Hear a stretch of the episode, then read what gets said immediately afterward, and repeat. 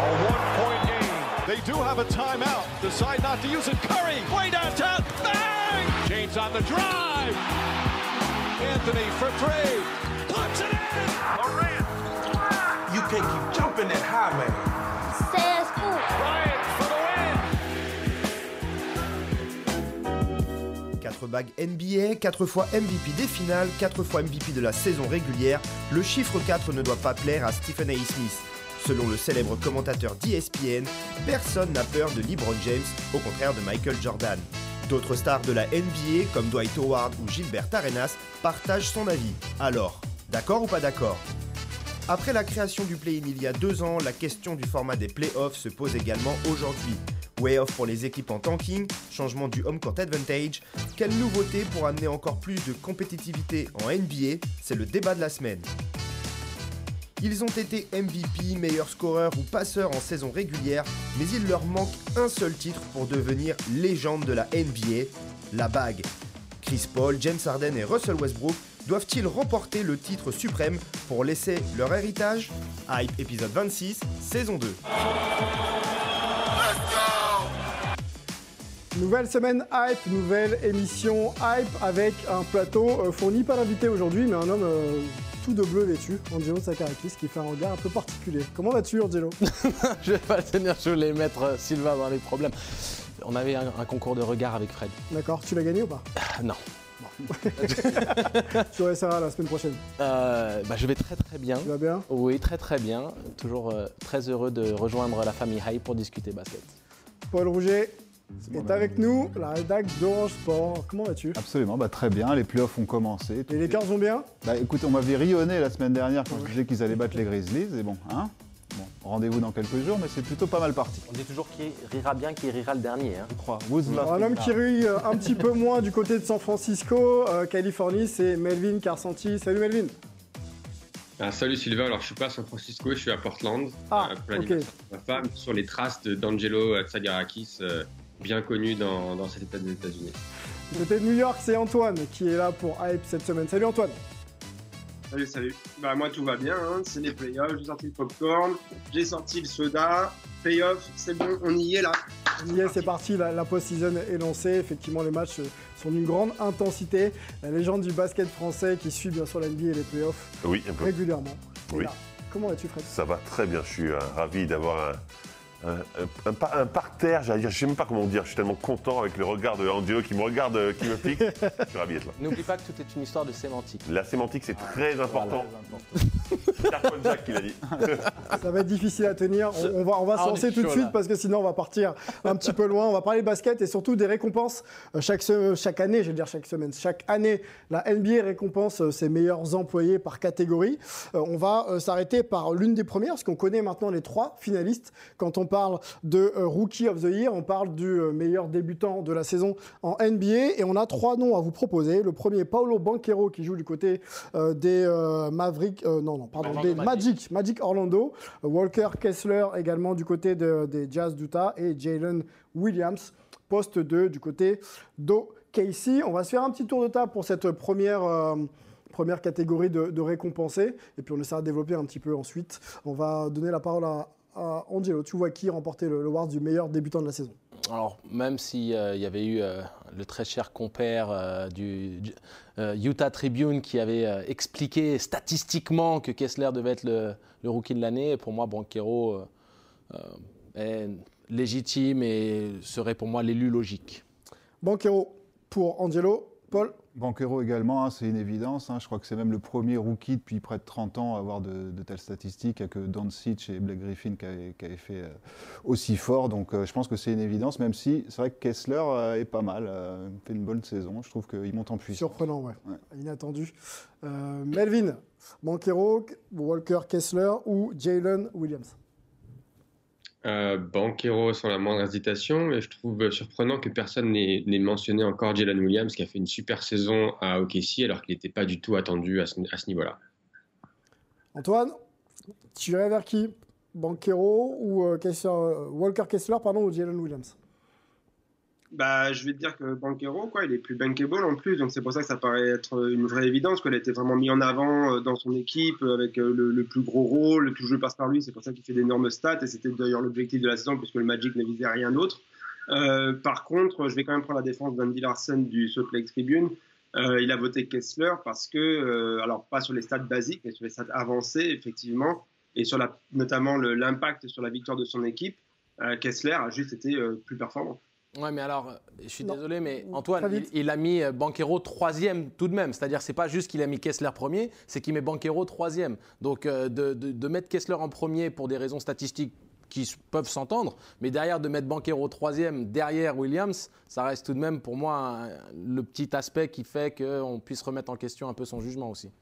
Donc, tu veux dire qu'un reporter qui a plus vu jouer euh, le joueur de son équipe qui couvre et euh, de d'Okessi qu'il a rencontré plus souvent a moins mis en avant un joueur qu'il a vu qu'une fois dans la saison, euh, Paolo Banquero. Ça m'étonne pas, c'est un reporter, il sait que le reste des reporters vont faire leur taf. Pour moi, le, vote marche bien comme ça, ça me dérange pas. Fred. Banquero, même si j'adore Kessler. Je pouvais pas faire plus concis. Ils ont tellement les gars, que. bon, très bien. On va la bonne humeur de Fred. On adore. On va enchaîner avec le coach de l'année. Coach of the Year. On a trois noms à vous proposer. Euh, on y va. On a euh, qui est-ce qu'on a? Ça va s'afficher. Voilà. On a Mike Brown, on a euh, Joe Mazzulla et on a Mark Denio. Donc Mike Brown pour les, Kings, OK ici pour Mark Denio et puis les Celtics pour Mazzulla. Première saison à la tête de leur équipe respective. Hein. Ils ont au moins ce point commun les, trois coachs. Angelo, tu vers qui Like the beam, Mike Brown. Ok.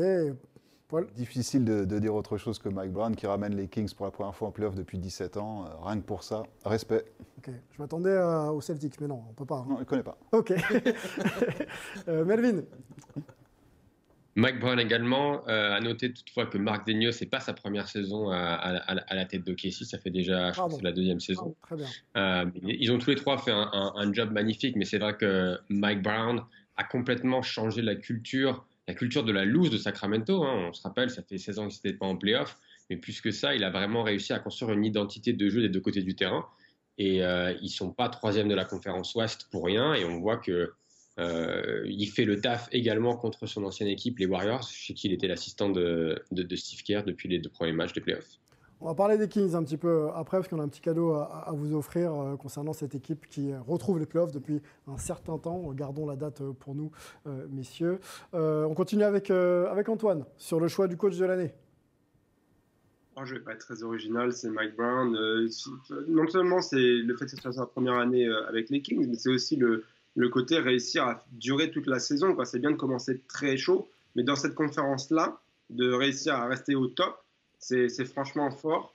Euh, surtout avec les attentes qu'il y avait autour, euh, le, fait que c'était l'équipe de tous les sports US euh, confondus qui n'avait pas vu les playoffs depuis le, plus longtemps. donc franchement, très très fort. Avec, bon, forcément, je mets quand même une petite note à Joe Mazzulla parce que c'est les Celtics, que là aussi, c'était pas évident à gérer la situation après ce qui s'était passé. Et donc, du coup, il faut aussi souligner, je pense, une mention honorable. Fred Weiss? Très vite, du Non, j'ai tout mon temps. Alors, euh, je ne vous ai pas raconté. La dernière fois, je suis allé à Limoges j'ai passé un excellent moment. Non, euh, pour moi, c'est Brown, évidemment, parce qu'effectivement, c'est l'équipe qui joue le mieux au, basket actuellement. Euh, et, honnêtement, c'est un plaisir de les voir. Je trouve que ça donne un vent de fraîcheur. Mais petit, petit mention, hein. mention, honorable à Degno, parce qu'il a l'équipe la plus jeune de la ligue, parce que Holgren n'était pas là et que malgré ça, ils ont performé.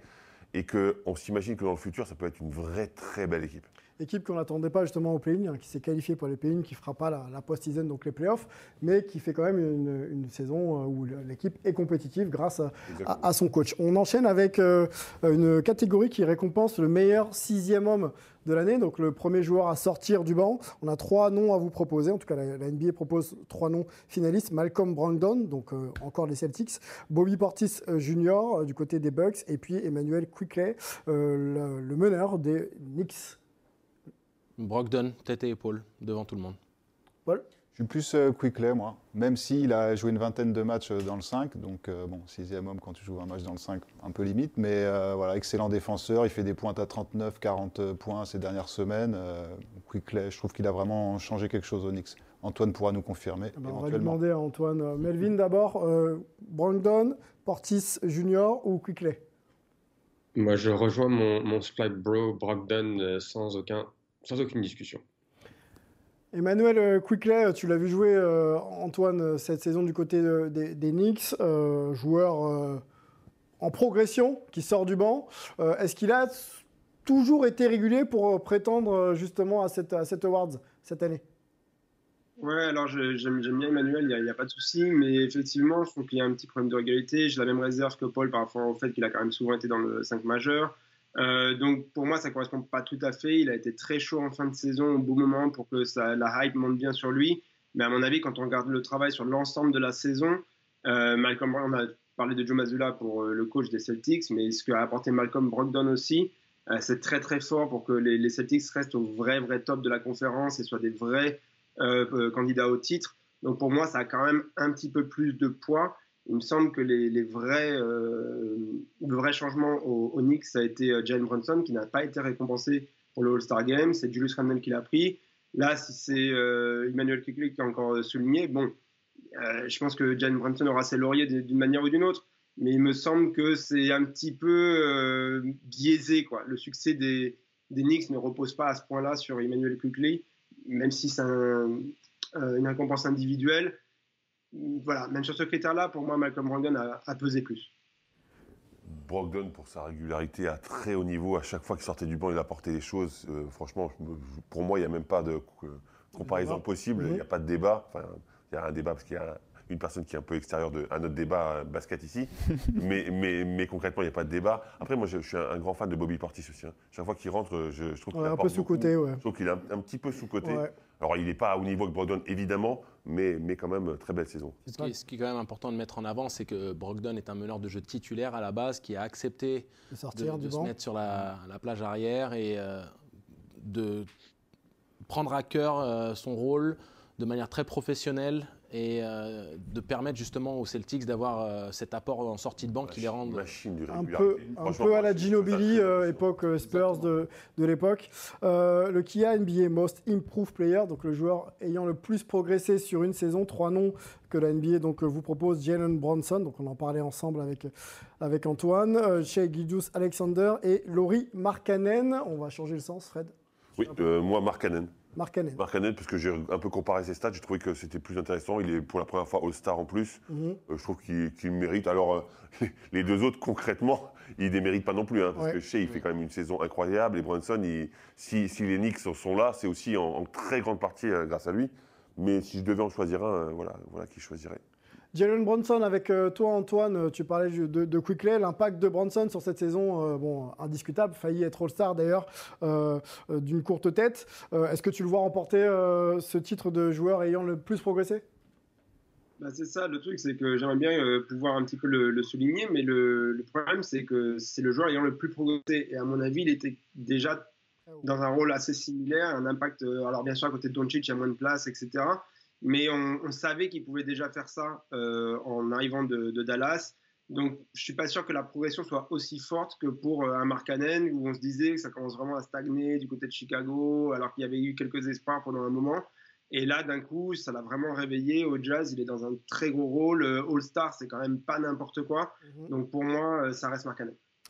Euh, un mot avec euh, Melvin sur Shea Gildus Alexander, côté ouest de, la conférence aux, États-Unis, un joueur fantastique euh, qui continue de progresser. Est-ce qu'il peut, malgré le fait qu'il était déjà très performant la saison dernière, prétendre à être le joueur ayant encore le plus progressé en, NBA alors, je pense que c'est vraiment la question pour cette award, c'est-à-dire qu'il n'y a, pas vraiment de critères. Et on l'avait vu déjà la saison dernière avec Jam Moran qui avait déjà gagné, qui cette award la saison dernière, alors que c'était déjà vraiment une star et sa progression, comme le disait, euh, comme le disait Antoine, n'était peut-être pas au niveau d'autres joueurs. Et là, je pense qu'on va avoir exactement le même débat. Moi, je suis plus, je vais rejoindre euh, euh, Fred et je suis plus pour Mark Cannon, qui est vraiment sorti de nulle part et personne n'attendait à ce niveau-là de, d'option numéro un pour, pour cette équipe du Jazz, alors que Ilgus Alexander et Jalen Brunson faisaient partie des stars de leur équipe avant le début de la saison. Donc c'était un peu normal de les voir à ce niveau-là. Évidemment, euh, Shea a été, euh, a été exceptionnel et sera sûrement first team All NBA. Mais pour moi, pour cet award-là, la progression, ça, devrait être Mark Cannon qui devrait être récompensé.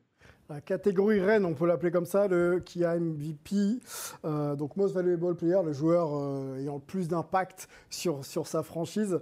Euh, on a trois noms, on en parlait la semaine dernière ensemble, Yannis Antetokounmpo, déjà élu, Jokic, donc le MVP en titre, un double MVP en titre, et Joel Embiid qui attend son première, sa première couronne, son premier sacre.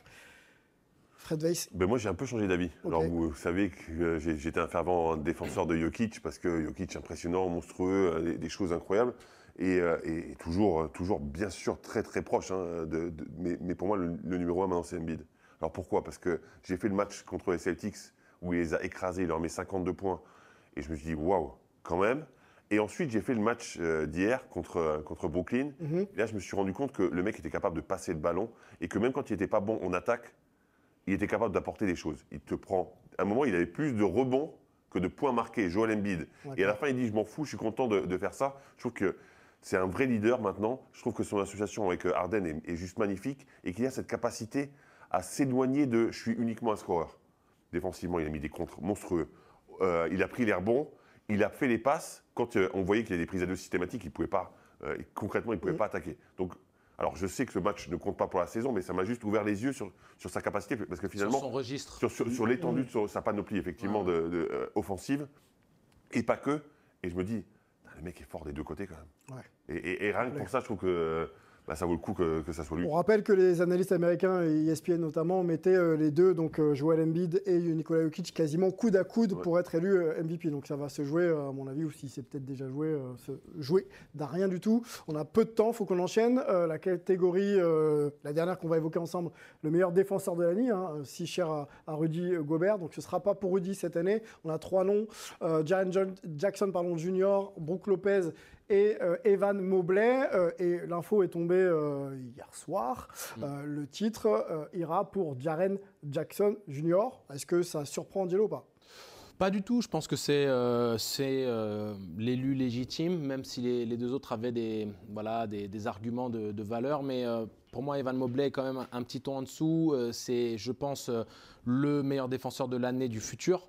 C'est-à-dire que dans les 2-3 années qui viennent, s'il continue avec sa marge de progression et qu'il euh, s'endurcit un peu plus euh, avec l'expérience qu'il va accumuler et avec aussi, la montée en puissance des Cavs qui à l'ESP euh, légitimement venir titiller le top 3 dans les années qui viennent et s'y installer confortablement, ça va, je pense, entre guillemets, tamponner son statut de meilleur défenseur parce que ça passera justement par son apport défensif, sachant qu'on a Mitchell qui va s'occuper de l'attaque. Mhm.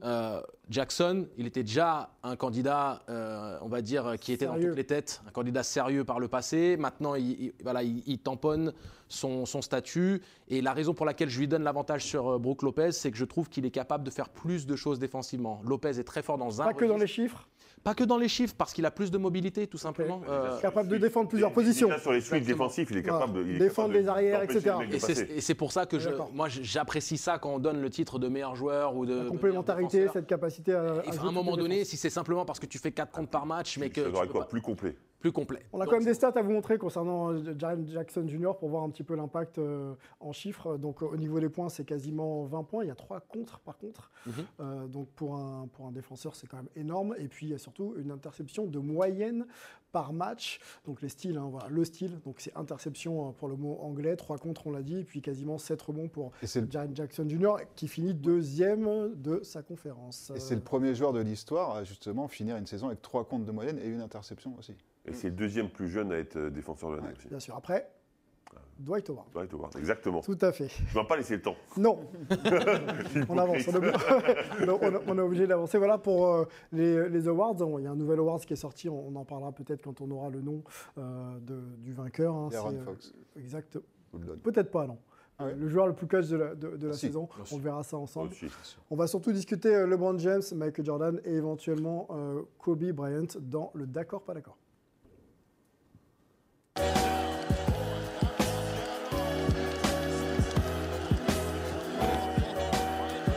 Alors, discussion éternelle hein, entre euh, Jordan, Kobe euh, et, LeBron. On va essayer de rouvrir un petit peu euh, cette discussion ensemble, puisque pas mal d'analystes NBA, notamment Stephen A. Smith, évoquent la carrière et le cas de LeBron versus celle de, Jordan.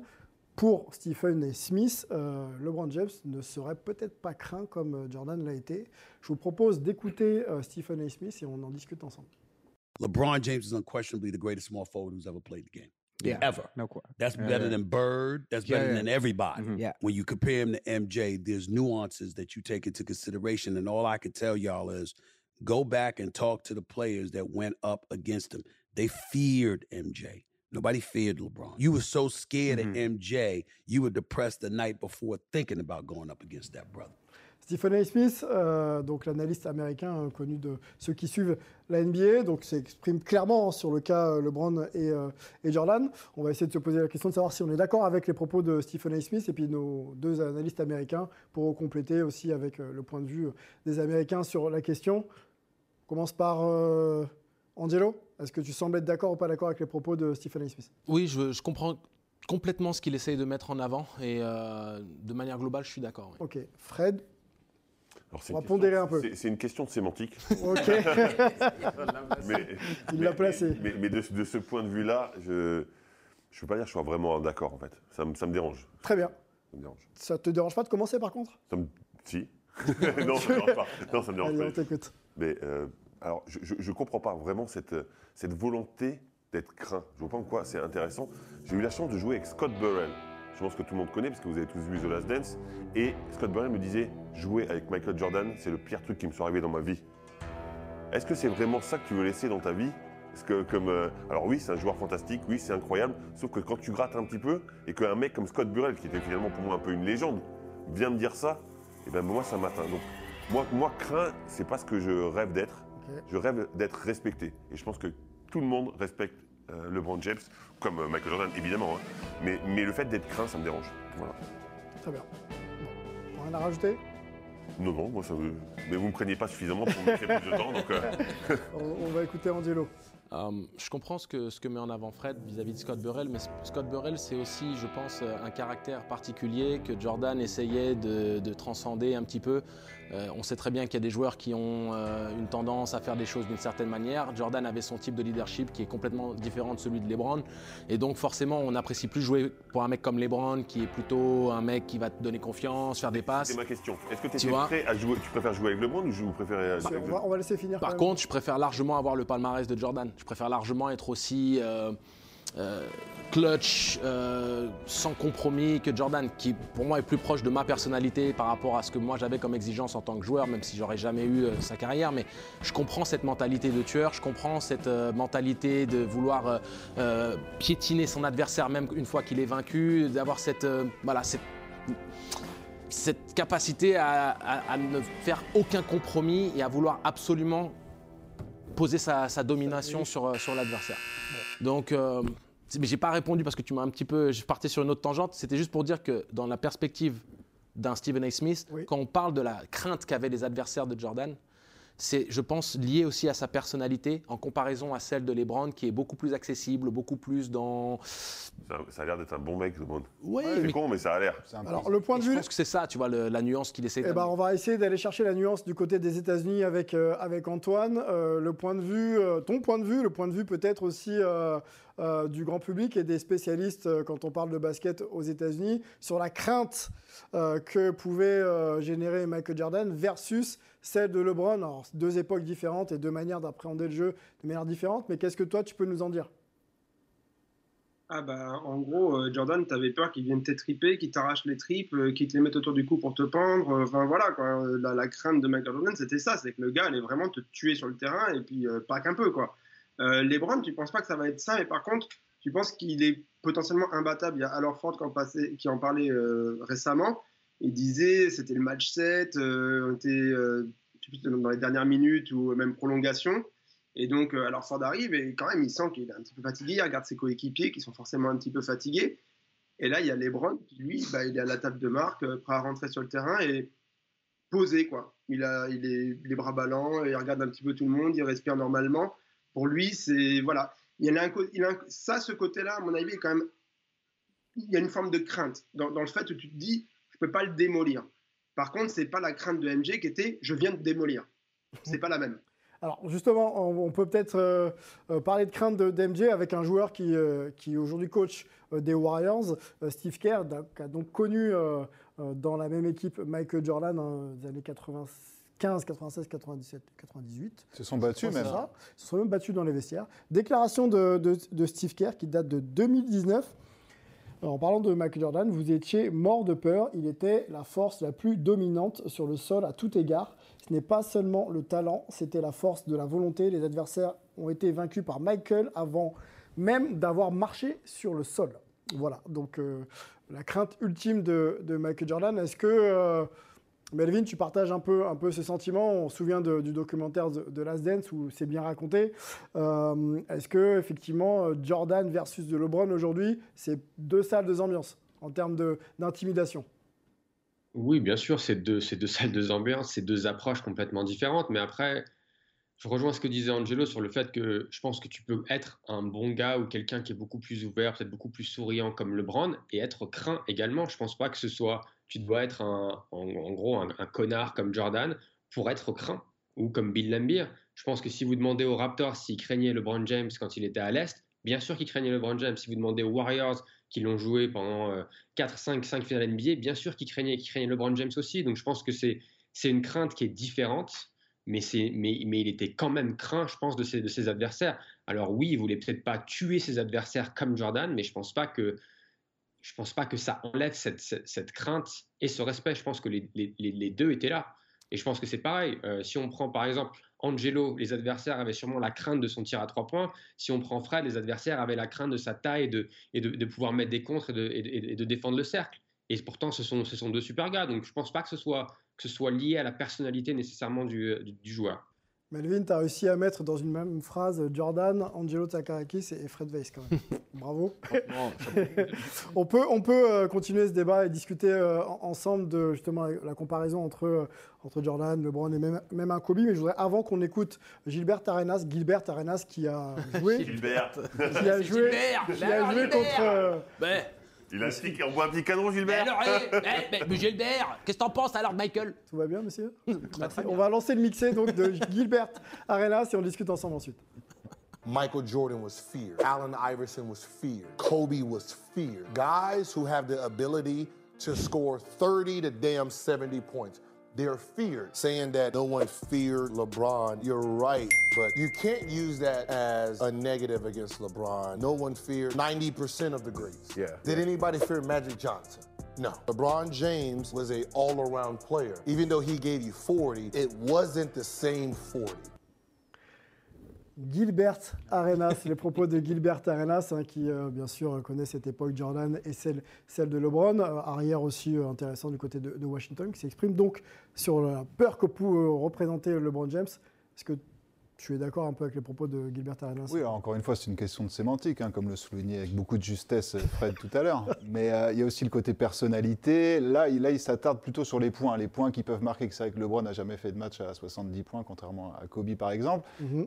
Et il n'a pas ce, côté tyran ou connard, comme disait Melvin, euh, contrairement à Kobe et, Jordan, qui eux sont, de vrais tueurs. Donc, euh, crainte, peur, je trouve que c'est. Ils le craignent toujours, peut-être un peu moins aujourd'hui. Les, bon, on voit que hein, le, le Father Time, comme on dit, l'a, rattrapé. LeBron, on l'a encore vu un peu, un peu dimanche. Mhm. Mais enfin, c'est, faux de dire qu'il n'inspire pas de crainte. Après, la peur, c'est un autre sentiment, je trouve. Alors je reste avec toi sur euh, la crainte et le côté un peu euh, tueur. Mhm. On est un peu dans la même sémantique ou pas? Complètement. Merci. Donc on, on évoque Dwight Howard, euh, joueur, ancien joueur des Lakers qui a joué donc avec Kobe, et euh, il avait cette phrase pour euh, le regretter Kobe. Kobe était le euh, plus tueur de l'histoire en termes de skills purs. Tout ce que Michael Jordan faisait, j'ai le sentiment qu'il l'a multiplié et perfectionné. C'est qu'un sentiment. hein. C'est qu'un sentiment. Ok, Je te rassure. ça marche. Que- Qu'en pense Paul justement? Plus qu'un bah, sentiment ou pas c'est vrai que Kobe, c'est celui qui se rapproche le plus de Jordan, clairement, dans l'histoire des, des grands joueurs de la NBA. Donc, euh, ouais, moi, je le trouve, je trouve très tueur, mais LeBron aussi a un côté tueur. Enfin, souvenons-nous des, des finales 2016, quand ils sont menés 3-1 par les, les Warriors. euh, Enfin, quand on voit dans le vestiaire, ultra focus avec les, les lunettes de soleil et les écouteurs. Enfin, je veux dire, euh, si ça, c'est pas un tueur, je sais pas ce que c'est. Non, non, non, mais con- concrètement, je, je te rejoins complètement et je rejoins Mélo. Mais à un moment, alors, les gars, arrêtez, c'est pas parce que t'es pas un salopard que t'es pas un tueur. Enfin, ça n'a aucun rapport. Non, mais Ah ouais, pour, mais pour moi, Euh, ah, mais, oh, on avait pris l'exemple tout à l'heure de Bill Lambier. C'était Ouais. un salopard, Mm. mais c'était pas un tueur. Hmm. Ouais. Tu vois ce que je veux dire Ah, Ça- c'est- Ça aucun fois, rapport. Pour moi, ça n'a aucun rapport. Pour... C'est mon tic. Il va, pas- il va pas donner Ça va faire quatre fois. Je pense qu'on peut s'arrêter. hein. Mais, mais, mais, mais, mais- mais concrètement, il y en a marre. Franchement, ça, me- moi, ça me gonfle. Donc le mec est sympa, il a des, ses coéquipiers aiment jouer avec lui. Non, mais Et, et sous ce prétexte-là, bah non, c'est pas un tueur. Mais mec, Non, il, vous a, il vous a tous déchirés tous. Hein. Fred, Il vous a Fred, tous pris un par un en disant. Allez, viens, je te prends ici. Viens. Fred, c'est pas Ah, ça. c'est bon. C'est pas ça. Je pense qu'il n'y a, il y a aucune remise en question de- du niveau de, de tuerie qui était capable de- d'amener, qu'il est encore capable, parce qu'on est en train de parler comme s'il avait arrêté, mais il est encore euh, en pleine euh, quête euh, d'un d'un cinquième titre. Je, je pense surtout que c'est cette nuance que que ce soit Kobe ou Michael, ils avaient cette volonté inébranlable de toujours De essayer de, t'écraser. oui, et d'avoir et de, en fait d'être au summum de leur performance, même s'ils n'étaient pas forcément aptes à le faire, ils avaient cette volonté Avec tous un les soirs. impact psychologique. C'est Oui, ça, en fait. mais si tu veux, tu savais que, en fait, peu importe le match, qu'il soit à 7 sur 8 ou à 0 sur 8, ils allaient revenir pour le 9e, le 10e, le 11e, le- avec la même inébranlable confiance en eux, avec la même volonté de continuer à y aller, quitte à, à- à ce que les quatre roues tombent du, du carrosse, si tu veux. Mm. Et tu n'as pas cette sensation-là avec les Browns. Et c'est pas. Et une Bah non, fois de plus, que et c'est ce que Gilbert disait en fait. Moi, je trouve que c'est intelligent. C'est-à-dire qu'il s'adapte. Tu Oui. mets pas de shoot, bah, tu fais autre chose. Mais, Mais- mais c'est- dans, c'est dans l'évolution que- du basket, à l'époque, ça, m'a- ça m'allait très bien parce que le basket était comme ça. Sauf qu'avec l'évolution du basket, proposer autre chose quand tu n'arrives pas à marquer d'une certaine manière. Non, mais bah, c'est pour ça que Gilbert dit que ça peut pas être quelque chose de négatif qui peut être utilisé Alors, contre les Browns, à cause de son QI basket et de sa qualité justement. Et Dwight Howard est un vrai tueur, mais à Taïwan. Oui, c'est vrai. Allez, le mot de la fin pour, pour Melvin sur euh, cette discussion qu'on a entre les différences euh, LeBron-Jordan. Je pense que tout, tout- tout a été dit. Je pense qu'il est, il est, c'est un type sympa. Il est aussi craint, c'est aussi un tueur. Pas de la même façon que Jordan, mais c'est quelqu'un qui fait partie, je pense, des joueurs les plus craints de l'histoire de la NBA, tout simplement. Je suis d'accord. Il y a- il y, a des niveaux. Tu as des Hall of Famers qui sont Hall of Famers dès Hall le of premier Farmers, ballon. ça n'a rien à voir. C'est le mec qui cultive le truc. Of Fame. Donc tu as les Hall of Famers qui sont premier ballot, Top, ouais. deuxième ballot, troisième ballot. Et c'est un peu cette idée-là. C'est-à-dire que quand tu parles de tuerie, de, mentalité Il y de a killer des et tout ça, catégories, hein. bah, tu as des mecs qui sont premier Jordan ballot, est en- hors catégorie, hein, de toute façon. avec Kobe, qui pour moi est un alter ego dans cette idée-là. Bon. Continuons à discuter ensemble. On va s'arrêter sur les innovations en NBA dans le débat de la semaine.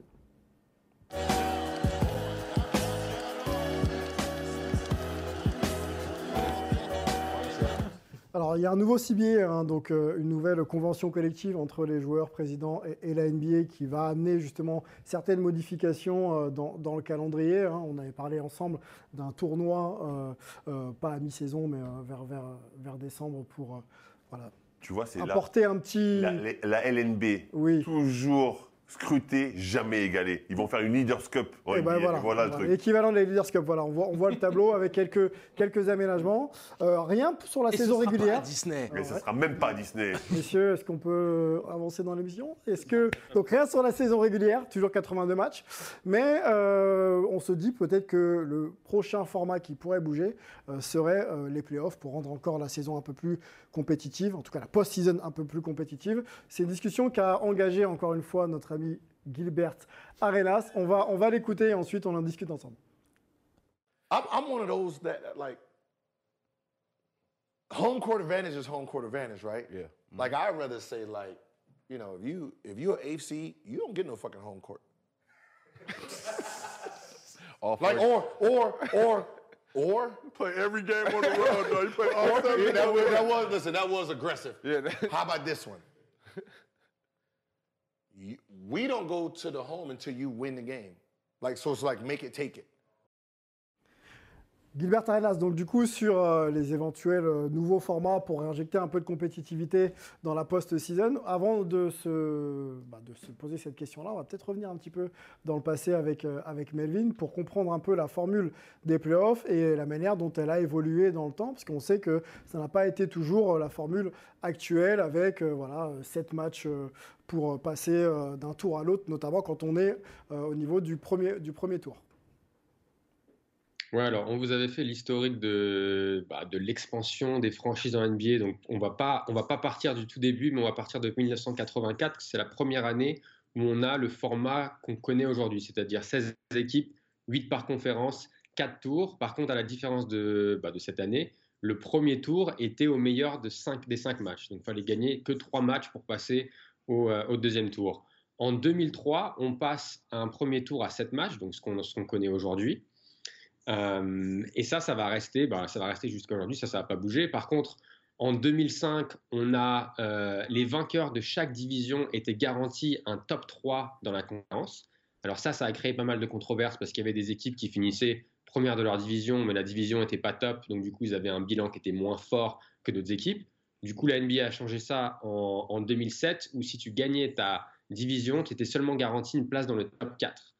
Ça, ça a été enlevé en 2016, euh, où, euh, où, on a eu donc le premier, match le premier tour en 7 matchs, plus de garantie pour les, division winners. Et après, l'autre changement, ça a été la bulle en 2020 avec l'arrivée du play-in et l'arrivée du play-in qui, euh, qui a été conservé en 2021 et qui sera sûrement là pour encore quelques années. Ça, c'est la formule actuelle. Merci, Melvin. Euh, on va parler de compétitivité de manière globale. Euh, la saison régulière, on a vu que c'était euh, très, très ouvert avec une conférence Ouest. Toutes les équipes pouvaient se qualifier encore en play-off ou en play-in jusqu'à quasiment la, dernière journée. Euh, là, on est en train de vivre les play-offs euh, ensemble. Euh, Est-ce que cette formule a besoin d'être modifiée pour accentuer encore un peu plus la compétitivité, messieurs? Question un peu ouverte. Franchement, j'ai du mal à, à, comprendre parce que les, je trouve que les play-in, au départ, j'étais un peu réticent, je me posais la question, sauf que je trouve que ça a fait gagner énormément en compétitivité. Mhm. Et là, ça se voit sur les, toutes les oppositions. Ben, elles ne sont pas dégueu pour l'instant quand même. Mm. Je trouve qu'on voit, on voit des beaux matchs, il y a de l'intensité, c'est dur. Honnêtement, je ne sais pas comment tu pourrais gagner encore plus en intensité parce que ce que j'ai vu, bah, c'est chouette. Alors oui, tu pourras dire que le, le Boston-Atlanta, peut-être qu'il a moins d'intérêt que, que d'autres matchs, oui. Mais, mais dans l'absolu, mais c'est comme ça chaque année. De oui, non, mais ce que je veux dire, il n'y a, rien de choquant que quand tu fais 1-8 ben, euh, ou, ou 2-7, ben, forcément, c'est un peu plus compliqué, même si le 1-8 à l'Est est, est, plus complexe que ça. Mais, mm. mais, mais enfin, honnêtement, moi, je trouve que c'est plutôt très bien. Antoine, juste sur la formule et les propos de Gilbert Arenas qui euh, exprime euh, le fait que le huitième ne devrait jamais avoir l'avantage du terrain puisqu'il est huitième en, en, saison régulière et que si euh, éventuellement euh, bah, il gagne un match à l'extérieur, il pourrait peut-être éventuellement jouer chez lui. Qu'est-ce que tu penses de ça? Non, ben, je trouve pas ça inintéressant, dans le sens où ça mettrait un petit peu de piment. Et euh, bah, écoute, c'est sûr qu'on dit toujours qu'une série de playoffs n'a pas commencé tant qu'une équipe n'a pas gagné à l'extérieur. Donc bah, là, du coup, ça le validerait vraiment. Euh, maintenant, euh, quand il continue la discussion, il le dit bien. Hein, quand une fois que tu as gagné euh, à l'extérieur, là, tu peux aller jouer à la maison. Et surtout, c'est ça qu'on n'a pas entendu, l'autre adversaire, tant qu'il n'a pas gagné chez toi, il peut pas repartir à la maison non plus. Eh ben... Je sais pas, il y aura un côté un petit peu sympa, intéressant. Les fans, du coup, dans la salle pousseraient encore plus. Il y, y, a tout un enjeu autour de ça qui serait démultiplié. Voilà, c'est une idée marrante. Après, franchement, je ne m'y suis pas pensé, penché énormément euh, tant que euh, au niveau de la NBA, ils en, ils en parlent pas là sur le plateau du podcast de Gilbert, ça, ça va bien, mais euh, sinon, bon, voilà, Gilbert. Gilbert, effectivement, précision importante selon certains ici. Voilà. On va écouter la, la, la, deuxième partie effectivement de la déclaration de, de Gilbert Arenas qui proposait justement euh, une autre formule euh, qui permettait à l'équipe qui joue à l'extérieur de récupérer l'avantage en cas de victoire sur le terrain extérieur. On écoute Gilbert Arenas. Oh. Ah, so make it take it, right? Okay. Make it take it. If we win, we keep staying home until you beat us. Then we go we go to yours. I so think that's. But would you do it on the other side now? So say you have home court advantage, you the Bucks, you trick off game one. You got to go to their joint. You go to their and, joint. And play till you beat them. Yeah, until you beat them, and to come back home. Make it take it. right? Yeah, yeah. Now that puts some real. Now, now that makes a motherfucking fan be a fan. that makes fans real like home. That means home court advantage is very important. Mm. Now you got to value that team. A team comes in there and whoops your ass, and you might not come back here no more. It's over. Les propositions de Gilbert Arenas, hein, euh, bah, si tu gagnes à l'extérieur, tu peux récupérer l'avantage et là tu restes chez toi. Et tant que tu n'as pas été battu chez toi, tu gardes, euh, tu gardes l'avantage du terrain. Mais, mais, moi je trouve que c'est pire, c'est l'avantage du terrain, tu, en fait, il est plus intéressant du tout. Ouais. C'est-à-dire que tu te bats toute la saison, tu te plantes sur un match, tu perds l'avantage du terrain. Et puis surtout, et, l'inverse et l'inverse a la même valeur, c'est-à-dire qu'une équipe 8e seed, 7e seed ou 6e seed qui n'a pas la qualité, par exemple, imagine tu dois, tu dois aller battre les Kings chez eux. Et donc, euh, tu te retrouves n'importe quel seed en dessous du quatrième et tu dois aller à l'extérieur euh, du côté de Sacramento et il faut que tu en gagnes au moins un, mais tu n'es pas sûr d'en gagner un. Ouais. Et, et, et, quelque part, c'est ça. Imagine, tu finis cinquième a... à égalité ouais. et sur le truc particulier et tu te retrouves à aller à l'extérieur tout le temps. Allez, la vie de Melvin. Ouais, non, déjà, faut, moi je pense qu'il faut prendre ce que dit euh, notre ami Gilbert avec, euh, avec des pincettes, euh, parce que de toute façon, ce qu'il dit, c'est déjà le cas, c'est-à-dire que Par exemple, euh, Angelo prenait l'exemple de Sacramento. Les Warriors qui, ont, qui sont sixième, quoi qu'il arrive, doivent aller gagner un match à Sacramento. S'ils gagnent un match à Sacramento, les Kings, quoi qu'il arrive, doivent, doivent aller gagner un match à San Francisco. Donc c'est déjà le cas. Donc pour moi, je pense que c'est un peu un, faux débat. Comme le disait Fred, la compétitivité, elle est déjà là, elle existe. Je ne pense pas qu'on a besoin de, de, complètement repenser les playoffs. Moi, la seule question par contre que j'ai, c'est avec le play-in, ça désavantage quand même le, le premier de chaque conférence parce qu'ils connaissent leur adversaire seulement deux jours avant le début des playoffs, alors que tous les, tous les, autres, tous les autres équipes connaissent déjà leur adversaire. Ça, c'est le seul, le seul truc que moi je changerais.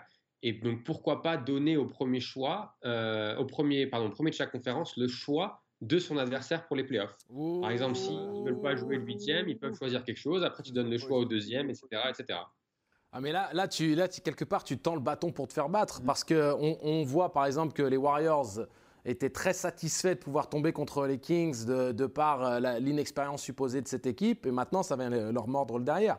Donc, euh, c'est un petit peu... Mais c'est pas eux qui auraient choisi, du coup. Les Warriors, tu vois oui mais, mais tu sais, après, tu peux très bien. C'est au mieux classé, c'est, tu vois Je comprends bien, mais, mais le problème par rapport à ça, c'est de se dire aussi que tu transmets un message d'irrespect à l'adversaire que tu choisis quelque part. Ah, forcément, oui. Et, et, et c'est pas forcément la meilleure des idées. je... pense pas que les équipes qui soient le mieux classées euh, aient besoin de donner un, un quelconque euh, carburant supplémentaire à leur Oui, mais ça, ça, ça, ça travaille tes rivalités. Hein ça travaille tes rivalités. Ah, ça, c'est sûr que pour les rivalités, c'est très. Si tu as un vrai avantage sur l'équipe, que tu les vexes ou pas, tu les prends. Et... Je suis, entièrement d'accord. Mais le plus important, je pense que c'est que le play-in a permis à globaliser cette euh, conception de, compétitivité au sein de la Pas besoin de plus que c'est pas, tu vois, t'as pas que 16 équipes qui sont concernées, maintenant tu as 22, 23, peut-être 24 équipes sur une ligue de 30. Et c'est ça qui est important. Pas besoin de plus. Mais, mais Mélo, il, soulève un point que je n'avais jamais euh, pensé. C'est vrai que tu te retrouves à savoir contre qui tu joues tardivement, très tardivement même. Ouais, mais ces équipes-là, mais ces équipes-là, si elles jouent qu'un match, tu, le sais suffisamment tôt parce qu'il y a encore le, deuxième tour des plaines qui doit se faire. Oui, mais ça, c'est le deuxième, mais le premier, c'est au deuxième match qu'il le sait. Mais c'est enchaîné assez rapidement, hein, tu vois, ils ont pas attendu 5 jours pour que les plaines les, les autres peuvent travailler leur, leur, confrontation un peu plus de temps quand même. Ils ont une semaine de plus. après, ils ont les staffs quand même pour euh, voilà. Oui, non, mais tous les scénarios. ce que je veux dire, c'est que finalement, tu as des avantages de savoir au dernier moment, tu as moins de temps pour préparer le match que tu sais pas ah, exactement. quand tu es une grande équipe, tu sais à peu près t'adapter, je pense. De toute façon, tu peux pas tomber sur 30 000 adversaires potentiels. On va, on va juste finir avec avec Paul sur euh, son avis. On change quelque chose au playoff ou on est bien là pour l'instant. Non, pour moi, il faut rien changer. Déjà, c'est très bien d'être passé à un format de finale en 2-2-1-1-1. Parce que mhm. depuis 85, c'était en 2-3-2. Ça a duré, je crois, jusqu'en 2014-2015. Donc ça, ça désavantageait clairement euh, l'équipe euh, qui était bien classée, puisqu'elle devait faire trois matchs consécutifs à l'extérieur. Donc ça, je trouve parfait qu'ils aient arrêté ça. Moi, je changerais plutôt la saison régulière, en fait. Ce qui est, je sais, impossible logistiquement, financièrement. 82 matchs, c'est trop long. Pour moi, il faudrait faire des matchs aller-retour, plus de conférences. 60 euh, matchs par équipe. Bon, ça, n'arrivera jamais, mais voilà, c'est, je peux, encore une fois, on s'inspirait de la France finalement, de la, grande on, est, on est là, les gens ne se rendent pas compte, on est là dans le basket mondial. on, est, on est dans une discussion un, peu fiction, hein, parce que le New CBA a été, a été signé. Pour l'instant, il n'y a pas de volonté de changer quoi que ce soit quand on parle de playoff, mais on, voilà, on vous laisse faire cette petite discussion ensemble. On va rester sur la dimension playoff en parlant d'actu avec trois meneurs All-Star dans le débat de la semaine, non, dans le focus de la semaine, pardon. ¡Suscríbete!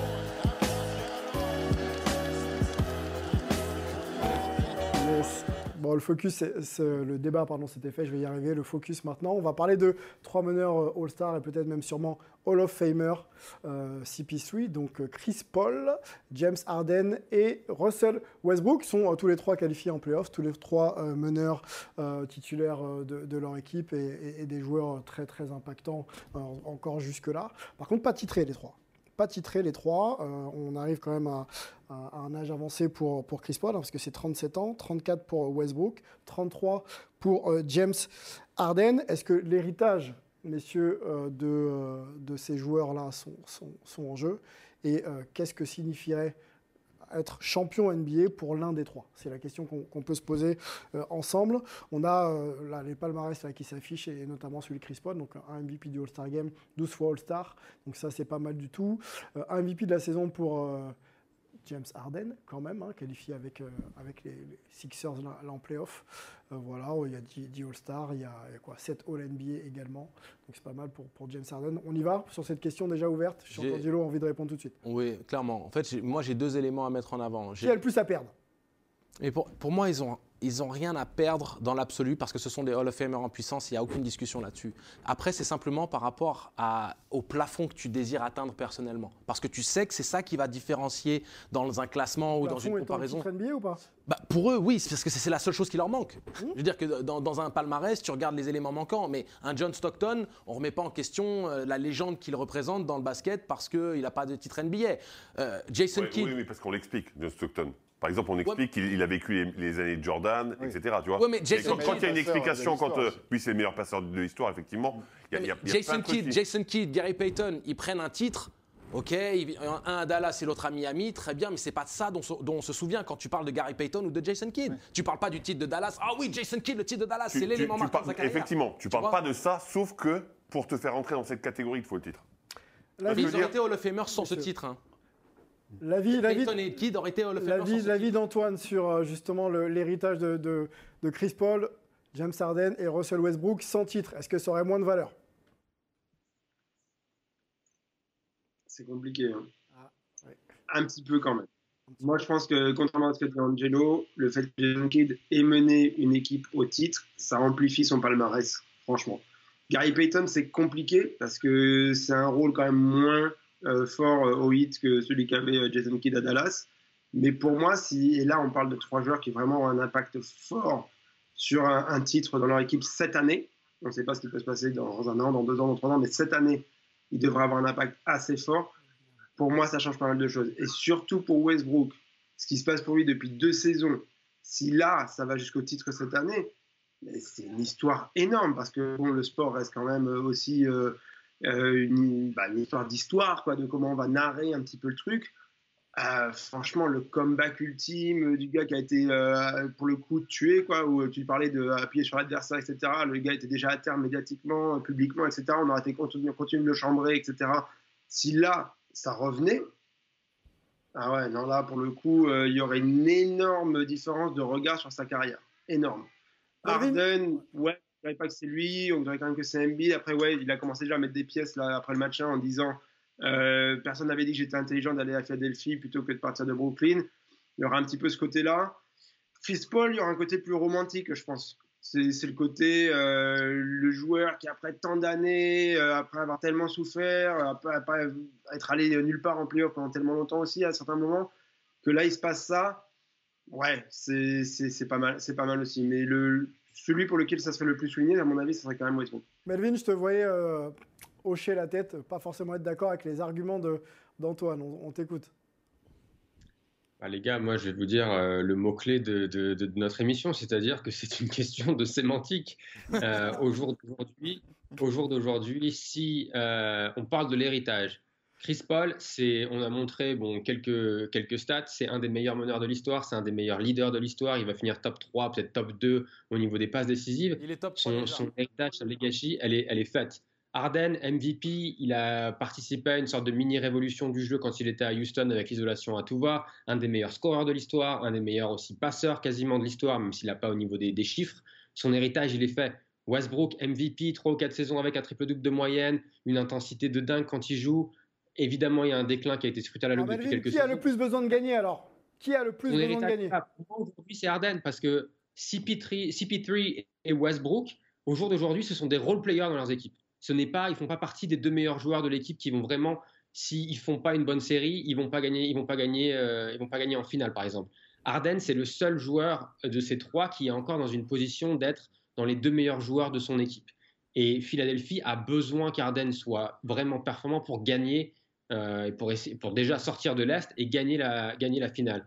CP3, avec maintenant Durant et avec, et, euh, et avec Booker, peut se contenter d'être un meneur gestionnaire. Role, player, c'est un peu dur quand même, hein, Melvin. Non, hein. mais en fait, quand il dit role player, je comprends ce qu'il essaie de dire. Role player, il ne faut pas oublier et d'évaluer les role players. Les role players peuvent avoir un rôle important, significatif, voire même essentiel à la victoire d'une équipe. C'est-à-dire que quand c'est pas pour, pour résumer, il, tout ne juste- repose pas sur lui en fait. il recule un Oui, petit peu. Il, il- il a plus la même importance même dans l'équipe. Dans ce sens-là Ayton dire, est tout aussi essentiel, si ce n'est plus que, que Chris Paul à l'heure actuelle. Soyons très sérieux hein, pour la quête d'un titre. Paul, justement. Alors, je tiens juste à préciser, donc, effectivement, les trois n'ont aucun titre, mais Chris Paul devrait en avoir au moins un, car la NBA a invalidé, hein, vous vous en souvenez, son transfert aux Los Angeles Ah Lakers. oui. et, sans ça, Oui. et sans ça, il aurait au moins une bague. C'est vrai. Faut le rappeler. Alors, Bon, droit, il l'a pas. droit de réponse. Ah, droit de réponse. Droit de réponse d'Angelo. Droit de réponse par rapport à Antoine. Antoine, quand tu dis que euh, Jason Kidd a mené au titre euh, les Mavericks, Jason Kidd a été un bon role player tel que l'a exprimé euh, Melvin. Il tournait à 7 points et 6 passes. Il a été très bon dans la gestion, mais Jason Terry a été largement plus important que lui dans la quête du titre. JJ Barrea a été essentiel avec un rôle de puncher euh, en sortie de banc qui mettait 11 points en 10 minutes toute la série et Dirk Nowitzki est celui qui a mené les Dallas Mavericks au titre. Donc quand on lui retire, entre guillemets, euh, la, la grandeur de sa carrière alors que c'est le deuxième meilleur passeur de l'histoire de la NBA euh, et que s'il n'avait pas gagné ce titre avec les Mavericks, ça lui aurait retiré de sa superbe. Non, pour moi, c'est la cerise sur le gâteau. Comme avec Gary Payton, il n'aurait pas gagné le titre avec les Miami Heat. Payton en serait tout de même un Hall of Famer en puissance. Et on se souvient de ce qu'il a fait à Seattle et que c'était un des seuls meneurs de jeu de l'histoire qui tournait sur combien de saisons à plus de 20 points et 10 passes décisives par match. C'est ça l'idée en fait, c'est qu'il ne faut pas non plus se tromper dans le débat. Est-ce que oui, ils ont besoin d'un titre pour passer dans la catégorie supérieure des Hall of Famer Comme on a dit, premier ballot, Alors, deuxième ballot, mais moi, je voudrais les, je voudrais distinguer. Lequel a le plus besoin, de par son, son CV, son résumé, de gagner un titre pour s'asseoir à la table des plus grands Alors, c'est Chris Paul par rapport aux deux autres. Parce que Chris Paul n'a pas eu les accolades individuelles qu'ont eu les deux autres. Très bien. Alors moi, je ne vais pas du tout partir sur le même sujet. Je vais partir sur le fait que euh, celui à qui je préférerais, et je vais je Non, euh, notre fais les questions, de hockey. et fais les Oui, voilà. questions. Je, je vais partir sur, sur celui à qui ça ferait le plus plaisir qu'il gagne un titre. Parce que concrètement, c'est des Hall of Famers tous en puissance, effectivement. Melvin l'a expliqué, etc. Ben, moi, c'est Russell Westbrook. Je suis d'accord. Je rejoins complètement Antoine euh, Antoine parce que, parce que Russell Westbrook, il vit une, une saison galère et ça serait l'apogée de à, aux Lakers. Et puis même, même aux médias qui l'ont jeté sous le Et aux médias et aux supporters, et etc. Mais, mais, mais je pense que les trois, aucun des trois n'en a foncièrement besoin. Mhm. et C'est toujours mieux sur ton CV. Mais celui Voilà. qui en a le plus besoin par rapport aux, aux autres, c'est quand même Chris Paul. Parce que n'oublions pas que c'est le mec qu'on considère le point god, qui est un statut qu'on lui donne euh, gracieusement, sans pour moi que ce soit si justifié que ça. Oui, et puis Même leader, si- mais- leader. et, surtout ça, c'est qu'il a eu des opportunités. Ouais, mais moi, je là, là, je rejoins Melvin. Melvin, il a raison. Le seul qui soit dans le même rôle qu'il avait avant et sur lequel il doit dominer, c'est James Harden. Parce que c'est lui qui est important, le plus Ouais. important dans son équipe. Les autres ont reculé un petit peu Ouais, ouais. pour Chris Paul, reculé beaucoup pour Russell Westbrook, mais ils, peuvent apporter comme role player. Est-ce que cette Mais notion de sacrifice, elle compte pas voilà. un peu plus, justement Dans le storytelling, dans Bah, l'idée de leur quelque, dire quelque part, James, méritent- ils James il, il fait du sacrifice aussi, hein, quelque part. Bah si, parce qu'il ne joue pas le, le jeu de James Harden Ouais, habituel. ouais. C'est-à-dire qu'il il s'est converti en meilleur passeur, il, fait, il gère l'équipe, il fait de la création. c'est pas l'option numéro un. C'est plus l'option numéro un, Mm. mais il n'a pas autant reculé que les autres. Donc il a vraiment plus d'importance dans la réussite de son équipe. Et, et dans ce cas-là, c'est lui qui en a le plus besoin. Et- Bon. Très imagine- vite, oui, falloir qu'on- Et, et imagine que la subtilité dans ce que tu mets en avant, c'est que pour que les Sixers puissent aller au bout, ils auront besoin que Harden redevienne Harden par séquence. Tu comprends ce que j'essaie de dire? C'est-à-dire Non, que là, qu'il fasse juste pas un match Allez. aussi pourri contre Brooklyn. Juste, allez, pour terminer, pour terminer, petit tour de possible. table parmi, parmi ces trois meneurs. euh, qui est dans la meilleure situation Vous me répondez juste un nom pour être champion NBA cette année. Dans la meilleure situation. Allez. ah, Ah, très bonne question. Allez, on commence Ah, par ceux qui savent. Ça peut être utile. hein. eh ben, tu sais quoi Ce- Celui Ah qui est bon. dans la meilleure situation, pour Oui. moi, ce sera Harden à l'heure actuelle. Moi, ça reste Paul, malgré le début compliqué des Suns. Melvin, Pareil, Chris Paul pour moi. Antoine, Hum, Je pense Arden et c'est pour ça qu'à mon avis, ce sera moins de superbe si jamais c'est lui qui gagne. oh, ok. Celui qui a le plus de chances de gagner le titre, Celui qui est dans Des la trois. meilleure situation, Trois. ouais. Des trois. Westbrook. Westbrook? Ben, en même temps, j'ai dit que pour moi, les favoris au titre, c'était les- les Clippers. Bon, c'est- difficile que je dise le contraire. Allez, on, on va, on va conclure là-dessus. On va observer d'ailleurs hein, les, les playoffs, c'est maintenant, donc on verra, on verra comment ces joueurs euh, se- Allez, se prochaine situent. On va, euh, avant de refermer donc euh, notre numéro le hype, vous offrir un petit cadeau. C'est le retour des Sacramento Kings Light the beam en, en playoff euh, et on va euh, vous poser la question, hein, chers téléspectateurs, euh, euh, quelle était la date de la dernière apparition des Kings en playoff Euh, Vous nous répondez et vous repartirez avec un superbe euh, t-shirt offert par notre partenaire Derby Ball et on vous donnera voilà le t-shirt qui s'affiche, on vous donnera bien sûr la réponse la semaine prochaine. Euh, Juste le pour aider temps, j'avais des cheveux à l'époque encore. tu avais les cheveux à l'époque, ouais, tu étais joueur de basket. en Ouais, plus. c'est ça, en plus. Tout à fait. On va remercier euh, Paul, on va remercier Angelo, on va remercier Melvin, Antoine, Fred et toute la régie autour de François Caudal et de Julien Perronnet. On se retrouve la semaine prochaine pour un nouveau numéro de Hype. Ciao tum.